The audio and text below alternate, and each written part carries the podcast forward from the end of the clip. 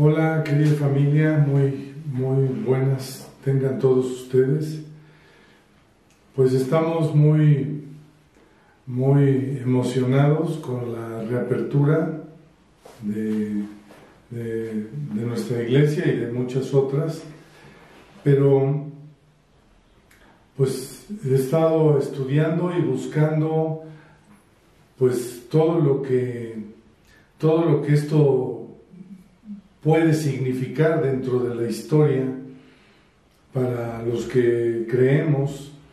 Y pues el, domingo 16 eh, fue, fue un día de celebración que, que habla, que se llama el Shavuot, y es una fiesta judía que habla de los que habla del tiempo en que Moisés entregó las tablas al pueblo después de, de, muchos años de estar en esclavitud, pues se establece, hay un, hay un, hay un, hay un, un antes y después en este día porque cuando se establecen las leyes, quiere decir que se establece un nuevo gobierno. Cuando hay un gobierno nuevo, el nuevo gobierno expresa sus leyes. Y en este caso, pues lo primero que, Dios hizo fue, después de liberar al pueblo, fue entregar las leyes, primero los diez mandamientos, después las tablas de la ley. Pero esto quiere decir que desde ese momento Dios toma el control de todas las cosas. Y esto es lo que lo que hoy a nosotros nos debemos de estar con los ojos abiertos y, con la mente pensando en todo lo que esto significa, porque se celebra en este, en este día de apertura una nueva etapa, ¿sí? Eh, el Shabbat es la, entrega de la ley, el, el Shabbat coincide con con el día de Pentecostés y, es la fiesta de la cosecha y es el derramamiento del Espíritu Santo. ¿Sí?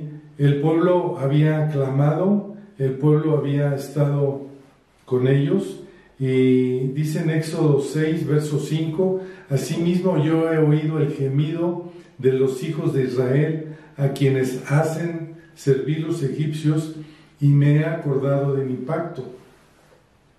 Por todo este tiempo, el pueblo, la iglesia, ha estado clamando, ha estado clamando porque la pandemia no nos ha gustado a nadie, ninguno estamos contentos con esto, pero ahora hay libertad, eh, el semáforo, el semáforo de la República está más de la mitad en verde, la otra mitad en amarillo, hay, solo un estado en, en Naranja, es un estado muy chico, Quintana Roo. Entonces, eh, Dios ha escuchado el gemido de su pueblo. Dios nos ha escuchado.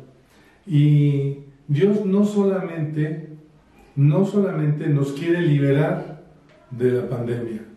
Dios no solamente liberó al pueblo de Israel de Egipto, sino que el pueblo de Israel el pueblo de Israel hasta el día de hoy ha penetrado en todas las naciones del mundo y el Evangelio de Dios ha entrado a cada, a cada país del mundo y esto es, esto es lo significativo. Hay un gobierno para los hijos de Dios que es los estatutos que Dios manda, que es la adoración a Dios, y que en medio de, esta adoración en la cual nos constituye reyes y sacerdotes, nosotros tomamos, tomamos del reino, tomamos bendición del reino para extender a todo el mundo la promesa de Juan 3:16, que finalmente es el objetivo central de, Dios para el mundo, que nadie se pierda, que todos podamos tener vida eterna.